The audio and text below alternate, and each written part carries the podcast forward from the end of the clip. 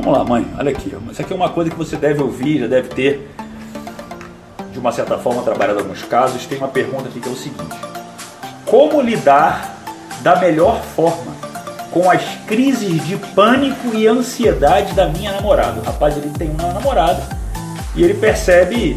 Isso já é um pouco delicado, logicamente, pela questão de. Não é ele, né? É ela.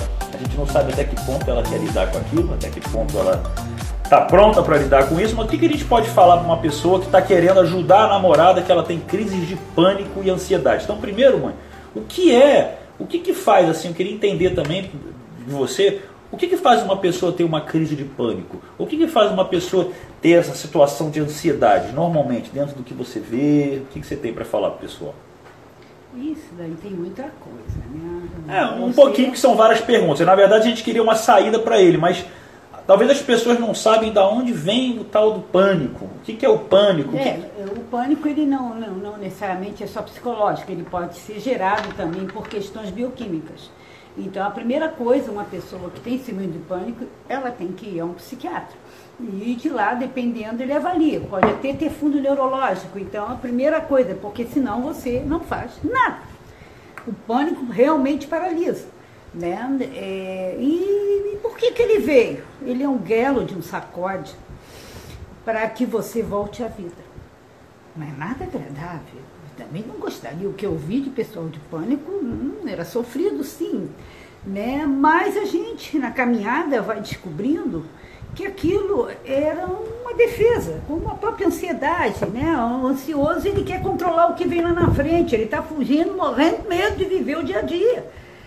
Então, à medida que as pessoas vão enfrentando esses passos em cada momento, vai diminuindo. Agora, a síndrome de pânico, bota uma vírgula, e dependendo da ansiedade, se ela estiver no nível flutuante, quer dizer, aquela ansiedade que você já acorda, já nem consegue respirar direito, né? As duas meio que se embolam aí, né? É, digamos assim, aí tem que tomar a medicação. Agora, a medicação vai tirar esses sintomas, mas não vai resolver. Porque tem que descobrir a causa que está por trás de você ter produzido esse sintoma de pânico. Né? Na minha prática, o que eu mais vi foi exatamente assim: pessoas extremamente fechadas, que guardam tudo, né? É, que não aguentam né, se colocar, que tem uma maneira de funcionar arrumadinha, e lá no fundo ela não é nada disso. Né? Isso falando é muito simples, mas a pessoa vivenciando isso é sofrido, sim. Porque ela dá angústia, ela dá maus estares, ela psico, né? é uma angústia que em última chance se psicomatiza, mas é muito mais do que isso, o síndrome de pânico. Né? Porque ela junta com vários outros aspectos, o clima familiar, tudo está junto aí e a pessoa né, sofre muito, não dá para deixar ela descoberta, por isso a medicação tem que entrar. Mãe, eu levantei rapidinho. Ah porque aqui no prefácio, aqui na desse livro que você me trouxe aqui, ó, Escutando os Sentimentos. Minha mãe trouxe um livro para mim aqui. É interessante porque o que você está falando fala muito aqui. Fala muito aqui, por exemplo. Hum, quando digo, quando digo a mim mesmo, não posso sentir isso, simplesmente estou desprezando a oportunidade de autoinvestigação de saber qual é ou quais são as mensagens profundas da vida mental. Ou seja, exatamente aquilo que você falou, né? As coisas não acontecem por acaso. Na verdade, isso é um quase que infelizmente de uma forma aparentemente ruim, é um presente que a pessoa tem para ela acordar para a vida. É um sacode. É a gente não gosta quando ele acontece, mas é por isso que às vezes é um pouco incongruente nesse momento você falar agradeça pela doença, Ué, agradeça pelo que acontece com você. Os clientes que passaram por Costa Silva ficavam loucos comigo. Os clientes chegavam lá, não sei o que lá, e tudo depois no final dava parabéns, até que enfim um dia você vai entender por que, que esse pânico foi tão importante na sua vida. E eles entendiam. Ou seja, quase sempre no final as pessoas elas passam até a agradecer. É, exato. Pela... É, a vivência é sofridamente, eu não vou negar isso. Né? Mas você vai e busca e te dá a oportunidade de você chegar a você. Ele está berrando porque não é teu perfil montagens, né? Em última instância, você quer ser você. E por N motivo você não está conseguindo, então esse é o sacode. Excelente. Só para a gente, é, gente não entrar muito, que são, é, tem algumas tem outras perguntas. Mas no caso de uma pessoa que. Essa pergunta foi mais ou menos direcionada. A pessoa fez assim: é a minha namorada que sente isso. O que, ah, que eu posso falar para ela? Então, em primeiro lugar, dentro do que você falou, seria interessante se ela já tem crises, ela de é. repente ir num psiquiatra para ser medicada, para que ela possa ter um baixar o nível do, do problema, assim, das, dos sintomas e passar a fazer de uma certa forma um tratamento. Porque por mais que você queira ajudar, não é. Essas não, pessoas não estão precisando de motivação, tapinha nas costas, isso aí você consegue. Isso aí às vezes até é uma forma de chamar atenção, tudo bem, mas lá no fundo é buscar um tratamento. É, não, é porque é, existe de tudo. As doenças não aparecem à toa, não é, não é nem das mais bravas. Mas existe de tudo eu posso olhar uma relação em que o outro percebe que, como eu vi lá, pessoas que atuaram pânico e não tinham pânico, uns artistas. Assim. Então, o primeiro passo para essa moça é realmente procurar um psiquiatra. Legal, legal. Ele falar, trabalhar isso com ela, né? Posso até indicar que o Rendo é ótimo. Pronto. Legal. E agora vai precisar depois de uma terapia. Isso normalmente eh, faz o foco só dessa situação e tira ela mais rápido da situação. Não é difícil, não. Não é difícil. Vou fazer uma outra pergunta. Obrigado, mãe. É... Como não ligar para as críticas e negatividade, inclusive dos seus amigos? Uma pessoa que às vezes está. Ela quer, digamos assim, se sentir bem com ela mesma, os amigos zombam, botam para baixo, criticam, ou até os familiares em volta. Como é que as pessoas lidam com isso? Assim, isso é uma coisa muito comum. Eu vejo que o jovem, até no momento que ele está no momento de se descobrir, então ele está às vezes com a autoconfiança muito bem trabalhada, às vezes o homem, principalmente o amigo, aquele que zomba, brinca muito, assim, brinca muito, às vezes assim, naquela até sem maldade, alguns com maldade, mas acaba sempre trazendo uma crítica, perturba, a pessoa começa a se sentir insegura. Como não ligar para essas críticas? Como passar por cima dessas pessoas negativas? Às vezes são os familiares que não apoiam, a pessoa tem um sonho, não, você não vai dar em nada, isso aí você não quer trabalhar, você é vagabundo, não quer lá, só quer fazer isso. As pessoas que realmente querem, basicamente, que você siga o modelo, o mapa mental delas, não respeitam o seu e acabam te criticando, acabam trazendo negatividade. Como é que a gente lida com isso? O mundo tem muito isso hoje. É, esse é um assunto mais delicado porque a crítica tem a sua razão, desde que mundo é mundo. Né? É, são sacodes, às vezes, necessários. Agora, eu me lembro lá atrás que falava crítica construtiva e a crítica destrutiva. Hoje eu já vejo um pouco diferente. Né? É, porque o que, que acontece? Primeiro você vai ver se aquela pessoa que está ali criticando, como ela age com ela mesma. Isso é um detalhe importante de ser observado. Que normalmente a crítica vem como projeção. O que, que é isso? As pessoas criticam em você aquilo que é delas mesmo que elas nunca procuraram.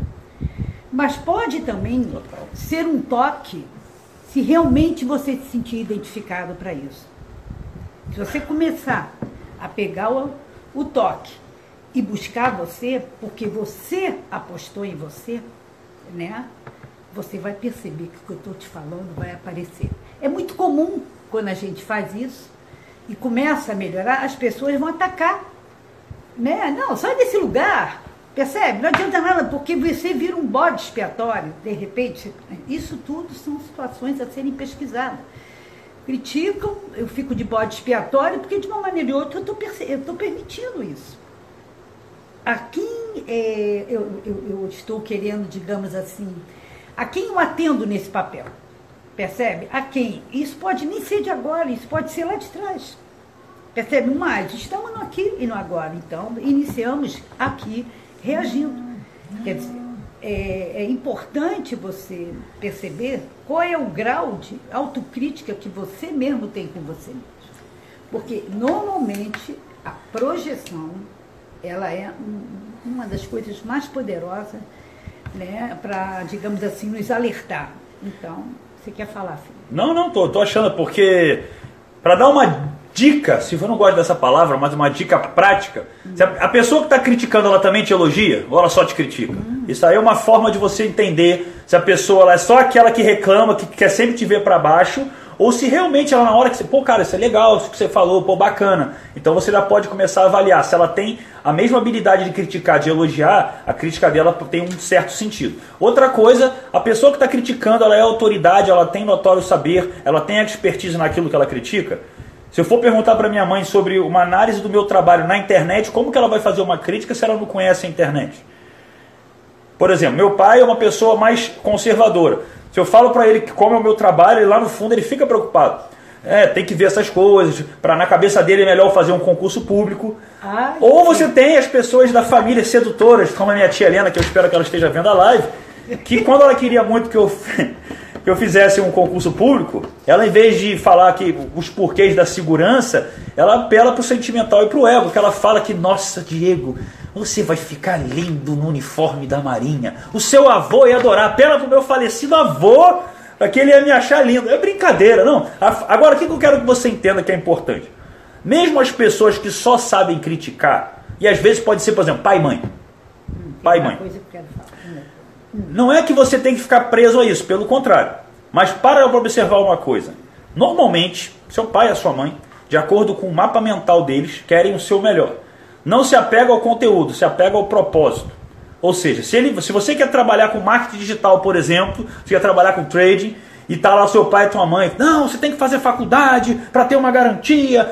É como ele foi educado, é como ele acha que é o melhor para você. Então não discuta em ter razão. Saiba inteligentemente respeitar a opinião dele, mas saiba inteligentemente fazer valer a sua. Ponto. Mas não se incomode, mas também não desista de lutar por você. Porque senão daqui a 30, 40, 50 anos, daqui a 30, 40, 50 anos, quando você de uma certa forma não tiver atendido a expectativa do seu sonho, porque você fez o que o seu pai e a sua mãe diz, culpar eles porque eu sou infeliz por sua causa, não mata no peito a sua mediocridade no, no bancar a tua verdade. Eu sei que as palavras são pesadas, a minha mãe já faz uma cara aqui. Minha mãe, minha mãe acha que eu sou muito duro com vocês às vezes. Ela briga comigo, tá? Minha mãe briga comigo, ela fala que eu sou duro com vocês. Imagina se eu fosse. Mas aí depois aguenta. Fala, mãe, você queria falar mais alguma coisa. É só para alertar. É, a crítica, ela também cola muito em que parte da nossa personalidade em geral? na parte ideal. Como eu devo ser, como eu tenho que ser. Isso faz parte de um processo. Mas se isso toma um grau muito grande, né? Então eu tenho que ser assim, né? Eu vou agradar minha mãe, vou agradar meu pai, eles vão ficar felizes, né? É, e isso não ter ressonância interna com você, o que, que você está fazendo? Você está se afastando você, você vai perdendo autonomia, você vai ter mágoas, percebe? Daqui a pouco ressentimentos, né? daqui a pouco vergonha, daqui a pouco entrando em processo autodestrutivo, porque a crítica ela tem a sua razão, né? desde que, preste atenção, você não se jogue fora. Aquilo que você está escutando, percebe, tem um peso para o teu caminho. A dificuldade é porque nós muitas vezes encontramos uma certa resistência largar pelo caminho do crescimento né, é, aquilo que nos ensinaram, que nos deixavam protegidos, que muitas vezes corroboraram uma maneira assim de você ficar deitado, o que quer que seja, né? E aquilo atende. E são as seduções que você vai caindo e tem que conhecer. Cada família é uma família, não é que não faça por bem, fala. Sua irmã Helena está na live. Ela não deve ter ouvido falar de como ela me seduzia para botar o uniforme da Marinha. Tia, já falei de você aqui, que você me seduzia para botar o uniforme da Marinha. Falava até que meu avô ia achar bonito. Pessoal, se vocês estão gostando da live, sapega esse like aqui. E se tiver alguém, uma pessoa pelo menos que você lembre que vai se beneficiar disso, já manda o um aviãozinho lá para ela, porque realmente é um conteúdo aqui bem diferenciado e nem sempre estará disponível. Deixa eu ver mais uma pergunta aqui. E tia Helena, fica na live aí que depois, provavelmente, você vai entrar para falar aqui também, viu? Fica aí que hoje a live vai. Não sei nem o que vai acontecer, mas tudo bem. Deixa eu ver se tem mais uma aqui, Isaac, senão já pego essa tua aí.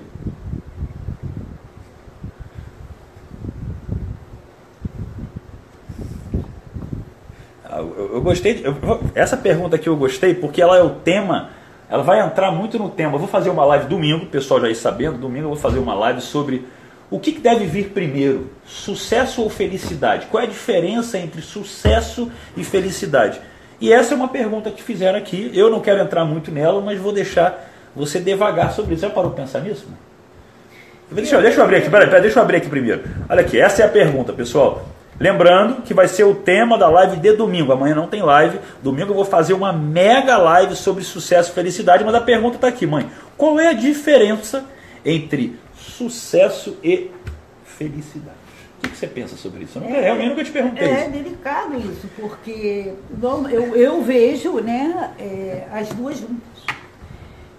Mas eu sei que nem sempre vai ser assim. Tem pessoas que têm sucesso, eles têm um racional e um, uma meta de determinação, e ele vai ter sucesso e vai. Eu não sei como ele passou para ir. Né? É, que caminhos que ele precisou recorrer, às vezes é nobre, às vezes não. Né? Porque às vezes você vai desconectado da parte, eu chamo do coração né? Como se isso fosse coisa de bobinho, de mulher, essas coisas assim que muitos machistas falam, né? Então, o, o sentido aí é a gente é vai cair no mesmo. Você, é, não, não ficar longe de você, quer dizer, você ter uma autonomia dentro desse processo. E autonomia é difícil, de, de perceber, porque às vezes estamos muito mais presos é, em como a gente tem que ser, novamente estou repetindo isso, e não aquilo que eu acho. Né? O, o, sucesso e a felicidade eles podem tranquilamente andar juntos. Né? Mas muitas vezes não é assim que se vê. Você pode até ser feliz, não ter um sucesso. O que, que você chama de sucesso? Só o dinheiro? acho que é um sucesso elas estarem bem com elas mesmas. E eu vou te fazer uma pergunta, hum. porque essa pergunta eu não vou responder, porque essa pergunta eu vou fazer uma live inteira sobre ela é, no domingo. Eu acho que tem mais coisa aí sim. O que, que a pessoa deve buscar primeiro? O que, que realmente é mais importante de vir na frente? É o sucesso que precede a felicidade ou a felicidade que deve preceder o sucesso? Uma pessoa que está querendo buscar ela tem o sucesso e ser feliz. É lógico que isso vai entrar até na questão semântica do que é sucesso e felicidade, mas ainda deixando a sua interpretação pela forma que você vê. É, não, eu creio que é o sucesso. Por quê? É, porque ele pode estar desvinculado, sabe?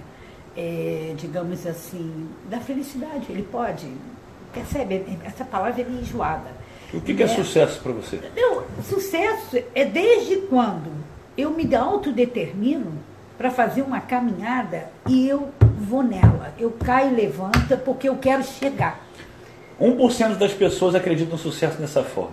Pois 99% é. das pessoas, inclusive a maior parte das pessoas que estão aqui na live, derivam de sucesso, ser bem sucedido. Ser bem sucedido, você já sabe onde é que eu vou chegar, né? Sim. Nossa, fulano é bem sucedido. Quando eu falo fulano é bem sucedido, ele é como?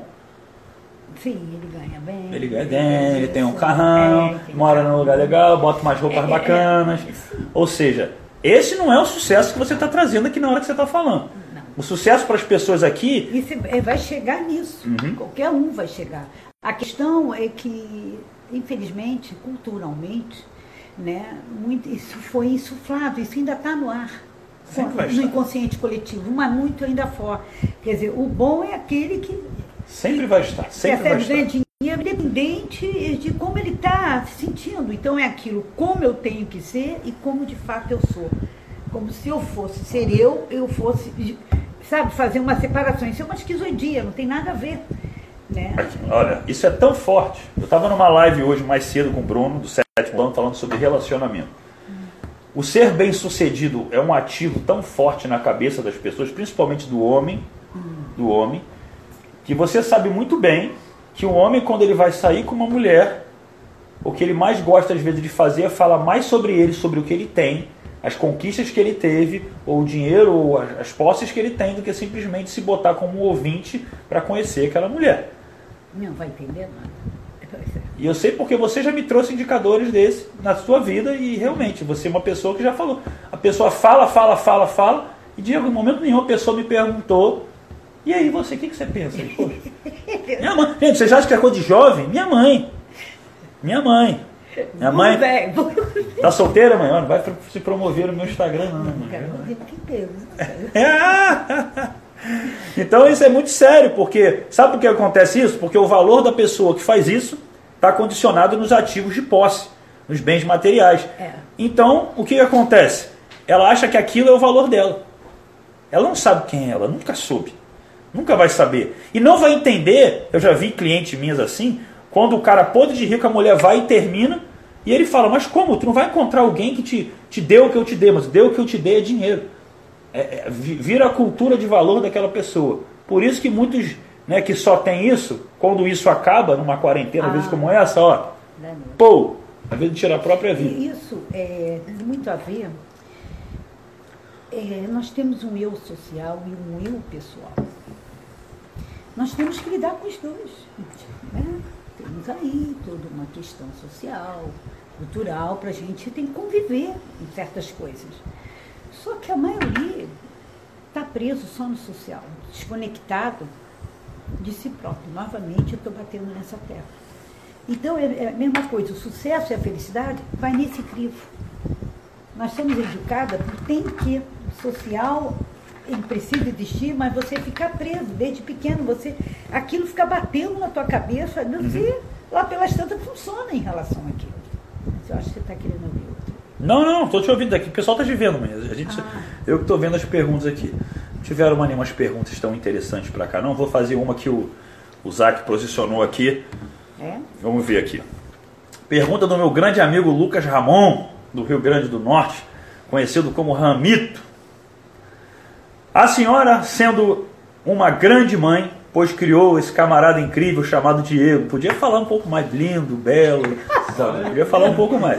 Que embora ele não seja, olha que, olha que canalha, que embora ele não seja mais bonito que eu, Gostei. tenho que admitir que ele tem um talento incrível para transformar a vida das pessoas, assim como fez com a tem, minha. Tem sim. Quero fazer uma pergunta bem interessante. No mundo que vivemos, com tantas coisas, como educar os nossos filhos para seguir o caminho correto. Isso dá quase uma live. Não, com certeza dá. Olha, eu só digo uma palavra, até por experiência própria. Eu acho que eu já falei isso em uma outra questão. Que é todo mundo novo. É o quê? Já falou num vídeo. É. Daqui a live. Pode é. falar de novo. Gente, primeira coisa, lei de saúde, tudo isso, né? Alimentação, etc, etc. Mas a escuta é primordial, se não, se não for uma das principais. Você ouvir uma criança, quando é ouvida, que você de fato eu, é, está. É por isso que eu gosto de separar ouvir de escutar. Uma criança que é escutada, vamos mudar o verbo, ela se vê muito mais valorizada. Ela se vê por inteiro, ela se vê, se sente amada. Isso vai dando estrutura interna nela. Né, que eu vejo, eu vejo casos difíceis que eu atendo já da pessoa adulta, né, mas quando eu sei da história, porque sempre olho, né, eu vejo que eu posso sacudi-la bem porque ela tem sustentação interna, porque ela teve esse princípio. Então, a escuta fundamental. Não é ouvir, ah, tá, já estou sabendo. Não. Que hora que você brinca, que hora que você senta, quando ele reclama, quando você tem que dar o limite, que é dente o saco, tem tudo isso também. Né? Ninguém está negando que não é ser bonzinho, não. Percebe? Deixar tudo. Não. O bom é o que sabe dizer sim e não. Tem que dar o limite. Então, isso para mim, quando você me pergunta como primeiro momento, a escuta, porque a escuta de um filho toca na tua alma. Pode até mexer com você, se você não se sentir escutado na tua filha. Por isso que é difícil, porque quando o filho nasce, a gente revive o que passamos na própria infância. Emenda isso aí agora fala o seguinte: tem gente aqui como o Simon falou, Pô, minha mãe nunca me escutou, não me escuta até hoje. Tem pessoas que não tiveram, graças a Deus, o privilégio que eu tive, você, Minha tia Helena, que está aqui, me manda um abraço para a cachorra da minha tia Sofia, senão ela fica brava se eu não mandar um abraço para a Sofia. É, então, assim, é, como uma pessoa que não teve isso de fábrica, né, vamos falar de berço na família, como é que ela lida? É por uma das coisas que, a gente, que eu falo, mãe, é que assim, a gente é a média das cinco pessoas que a gente mais convive em termos de, em termos de crença e comportamento. Uhum. Então, hoje uma coisa que, felizmente, um lado bom que a internet ela começa inicialmente a fomentar é que a gente consegue, às vezes, juntar em pequenos grupos pessoas que têm, às vezes, um pensamento similar, que começa a, se, começa a ter uma troca ali, mesmo num período desse como quarentena, que a gente não pode sair de casa praticamente, e consegue ainda, por exemplo, se na tua casa ninguém acredita em você, você quer ser um empreendedor, você quer abrir um próprio negócio, e ninguém, da tua família, como a minha família, todo mundo quase é concurseiro. A minha mãe que não fez concurso público, a maioria é sofreu um, bu... um preconceito meu avô lá na época, né, mãe? Que não quis fazer concurso, não quis fazer medicina. Meu, avô, não. meu é, teu pai, meu avô. Não, não. Não foi? Não, não foi quem reclamou? Não, quem mais reclamou foram as minhas irmãs. Ah, mas a tia Helena, a tia Helena é uma chata, a tia Helena é uma perturba. Tô brincando, tia, te amo. tá brincando. não, porque eu, eu, tô, eu tô pegando entender o seguinte, é, porque respondeu que você me as pessoas não têm isso em casa. Então, muitas vezes que a gente, a gente acaba, eu acabo juntando muitos jovens que me procuram para incentivar, eu incentivo eles dentro de grupos a eles terem a liberdade de escolha deles preservada, mesmo que às vezes seja negociando com os pais, que tem que negociar, às vezes é jovem, às vezes não consegue ter uma autonomia ainda. Mas como fazer para as pessoas que não tiveram isso? É, pergunta interessante. Eu vou. É. Desculpa, só para concluir. Eu vou fazer essa pergunta e deixar você falar uma outra depois que é sobre a invasão dos tablets e celulares na mão das crianças, que faz com que os pais não brinquem mais com as crianças. Mas deixa, responde essa primeiro. Essa primeiro. Como é que uma, como é que uma pessoa faz se ela não teve o apoio dos pais em ouvi-los? E até hoje não tem. Essa é a história A pessoa que não teve, parece uma coisa simplista. Essa é a tua história. Primeiro que ela não começa nem no nascimento. Tem muito mais coisa tá? Não se nasce aqui ou ali à toa. Então, o que, que eu faço? O que, que eu faço, né, Essa escuta, não digo, você foi ouvido, mas de escutar é realmente muito pouco. Né? Então, o que, que a gente faz? Se você se indagou e já está fazendo essa pergunta, você não perdeu a sua autoescuta de você mesmo. Você vai ter o seu caminho. Ele não é tão simples, porque machuca a gente enxergar. Percebe? Mas é muito importante porque nessa autoescuta, né, você, digamos assim, está conectando né, com uma força maior que eu chamo de centelha de vida. Alguns chamam até de divina. Né? Ou seja, você já nasceu com ela, ela nunca foi perdida. Porque quem não faz pergunta ainda não está no ponto. E você não pode se adiantar. Você pensa que eu, a minha família, com amigos, muitas vezes eu vejo coisas que não posso falar em respeito a ela, ao time dela. Então, quando você pergunta, você está já acessando essa centelha e vai chegar, digamos, no, no, no, no seu caminho né, de autoescuta, porque você vai acabar procurando alguém para trocar isso mais, você vai se despedir daquilo que você não pôde ter, porque você escolheu o caminho. Isso acontece muito na adolescência para a vida adulta, que é a hora que isso vem muito mais forte. Fantástico. Né? E mais uma pergunta, Tem eu sei que você já me falou, que, vai, que impacta com isso também. É, primeiramente eu quero saber, até a Mariana lá de São Pedro está aqui online, mandar um tchau para ela. Tia Helena, você, me fala se você estiver na live que eu vou querer te botar aqui, que eu tenho uma pergunta para fazer para você, por favor. É, a tia Sônia não participou porque ela não sabe mexer no Instagram, não tem Instagram. A família tá, tá beleza. É, eu falo da... é, é complicado.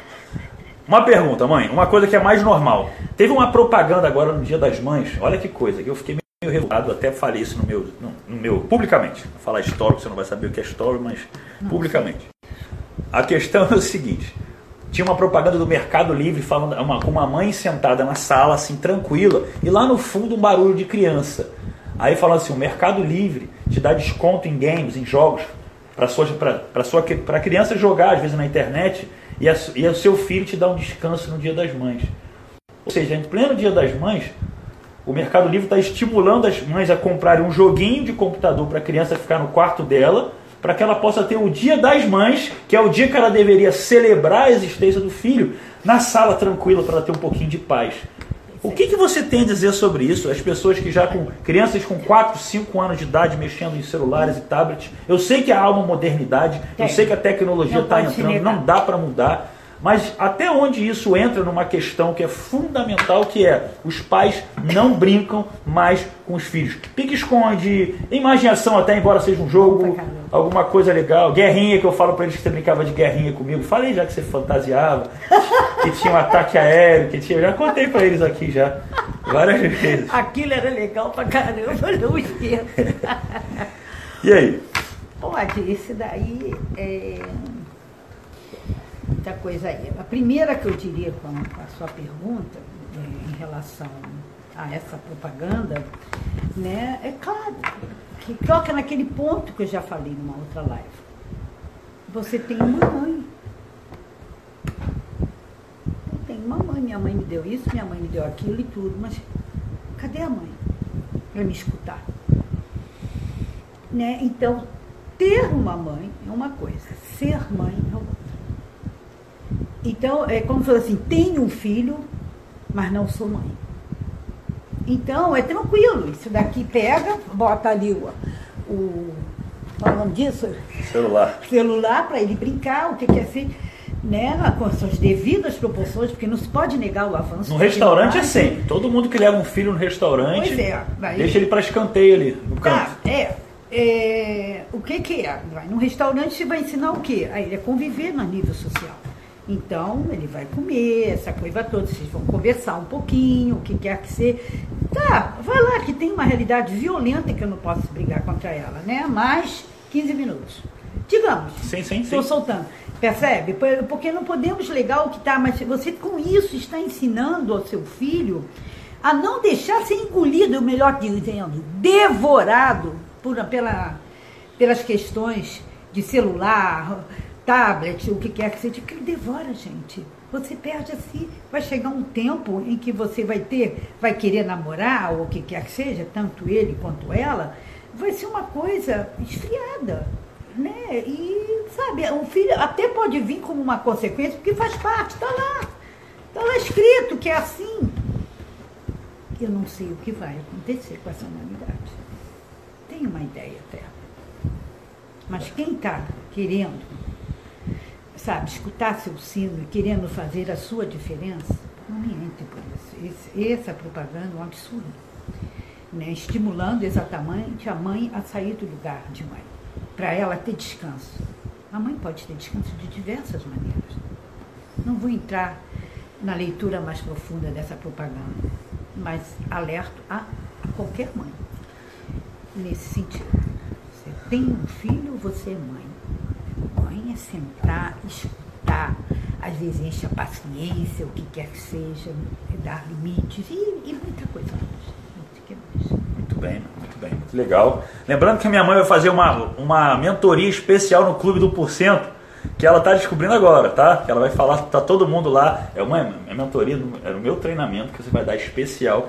Todo mundo entra com câmerazinha assim para olhar para você. Isso se a gente conseguir resolver esse negócio do Zoom, né? senão vai ter que ser uma live aí a mais profunda para um pessoal mais selecionado que está dentro de um. São clientes que eu aprofundo um pouco mais, pessoas ah. que já vão ter uma busca. Então vocês acabaram de ganhar aí já um. Vou me preparar. Aí, quando ela fala que vai se preparar, vou ouvir pra caramba. Não, não.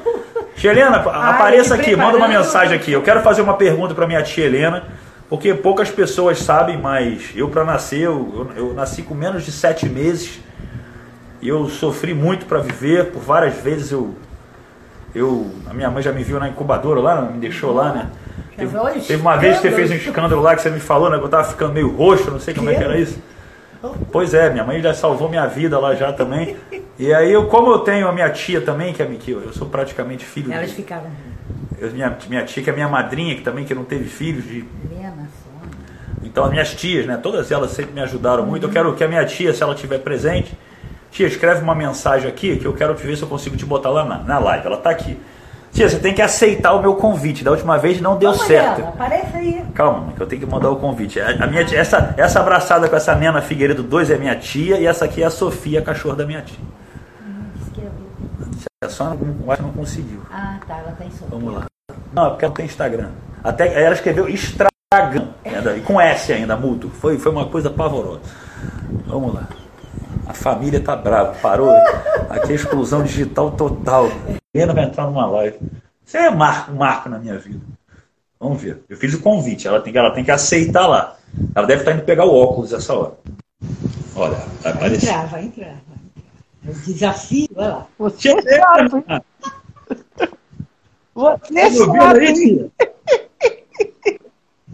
Aí, eu tô ouvindo tá... sim.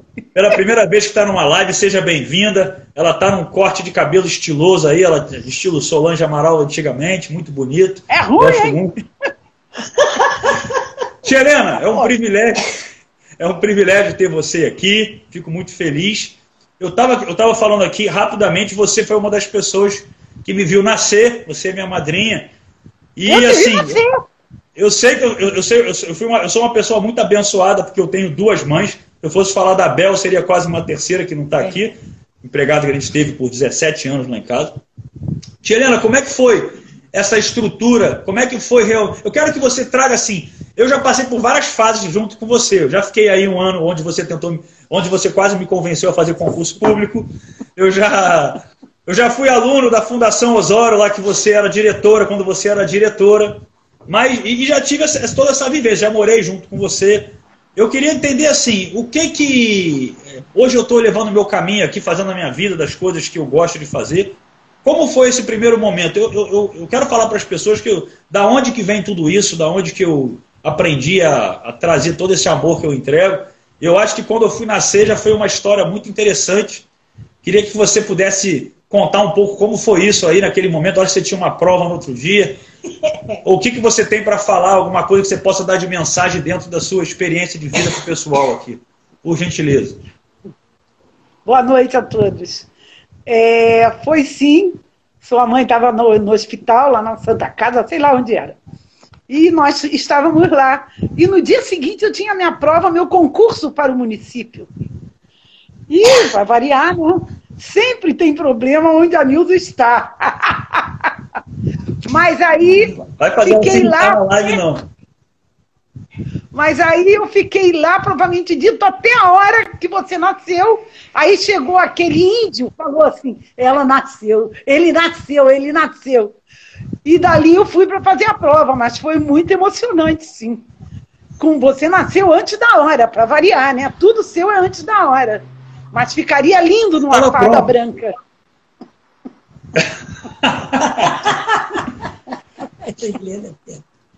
Tia Helena, Sério? você foi uma pessoa.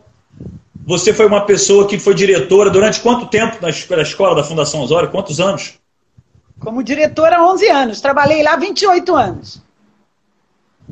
Caramba, 11 anos como diretora de uma escola que tem um ensino militar, do qual eu estudei da minha terceira série até a minha oitava série. Então, foi de 94 a 99. E tia, Isso. dentro dessa sua percepção, hoje tem muitos jovens que assistem aqui a minha live.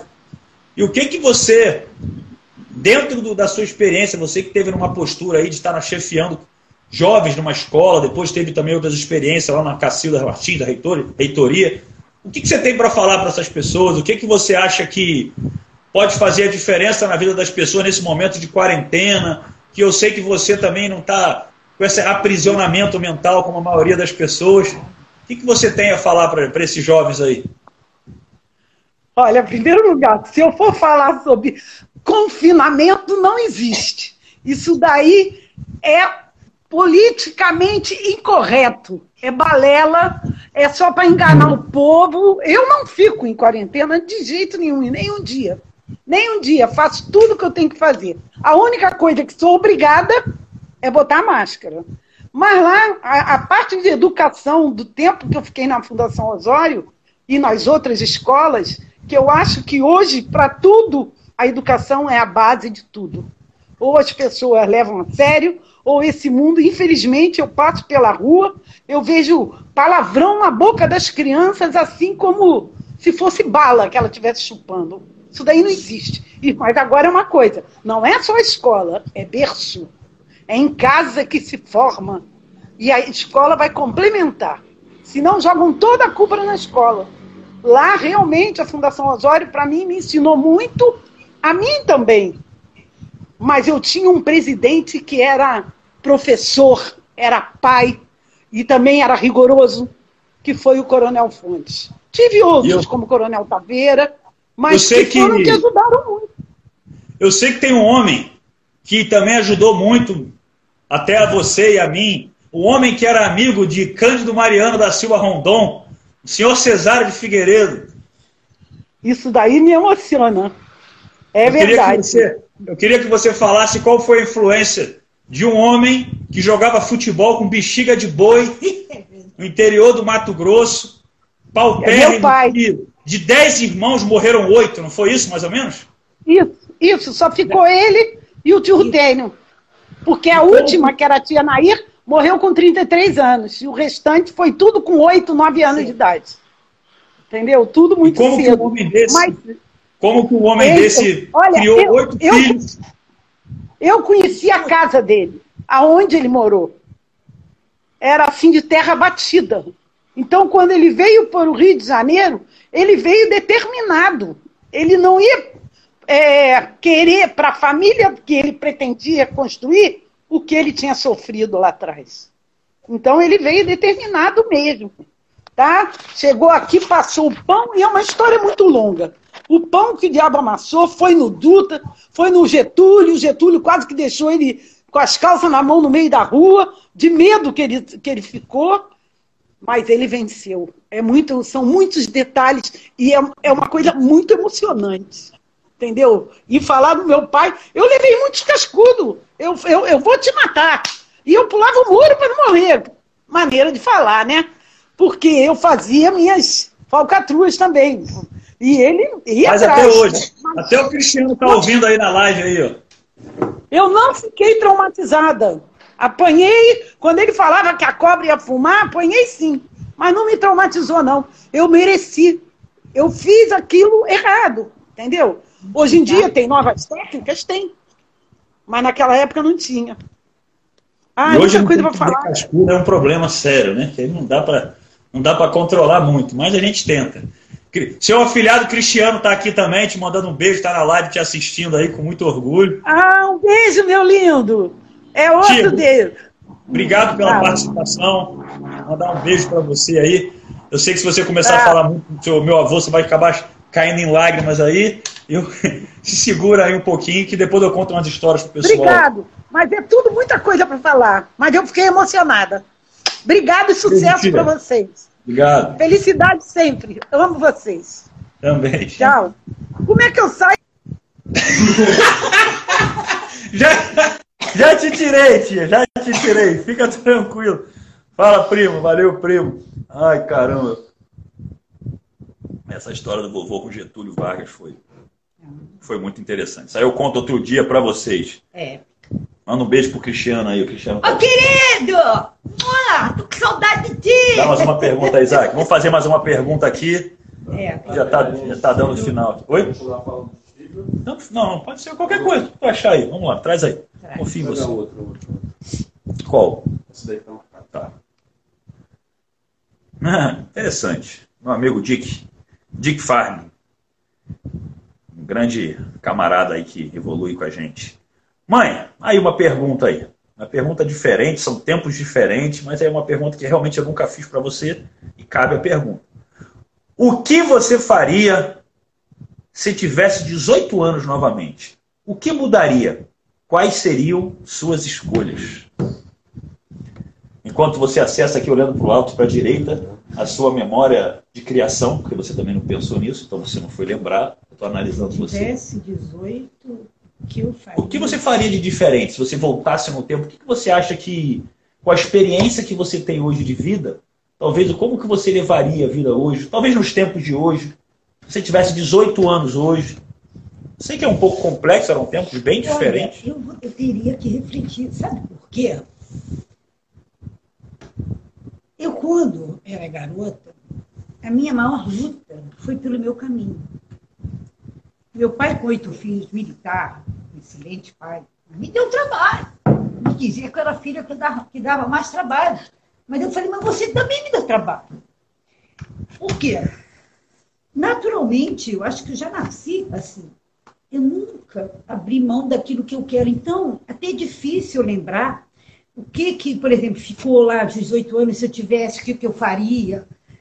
Eu não sei te dizer, porque o que eu fiz foi bem feito, sabe? E eu fui sempre caminhando, então eu, a priori, não saberia bem o que te dizer. Percebe? Porque eu nunca me deixei de lado. Mas essa é a melhor resposta que você poderia dar. Porque você está mostrando que você não está trazendo amarguras, você ah, foi você. Não. E, diante daquele momento que meu avô militar, como minha tia falou, é. para criar oito filhos. E olha, e eu trouxe a curriola toda atrás de e aí depois eu tive irmãs aliadas, irmãos aliados, e a gente acabou ajudando meu próprio pai com aquela maneira né, muito autoritária, pelo medo que era dele.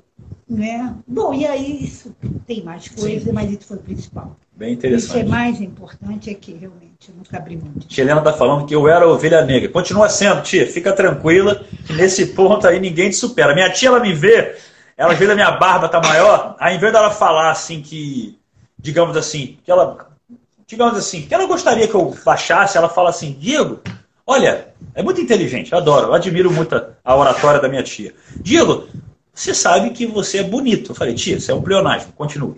Aí, é, você tá com a barba, barba, você fica bem de barba, mas se ela ficasse um pouquinho mais rala, mas você ficaria muito mais bonita. Ela fala, mas ela traz um tom emocional assim, que sabe? É. Que ela sutilmente ela vai indo, vai indo, vai indo, muito, muito estratégica, muito estratégica. Admiro muito a, a persuasão dela. Um dia eu vou botar um vídeo para você que ela declara um poema. Eu esqueci, eu sei que começa falando a homens, eu não lembro o, a, ah, o, o resto, é. mas é muito, muito é interessante. Ela canta também é, uma música de, chamada Funério, Funério Golpe, não é golpe, é golpe. Mas isso eu não vou falar, porque senão ela vai, ela vai me ligar aqui me xingando um pouco. Deixa eu pegar mais uma pergunta, Isaac. Última, como é que tá? Última ter mais? Última pergunta, última pergunta. Já está dando aqui o horário de comer.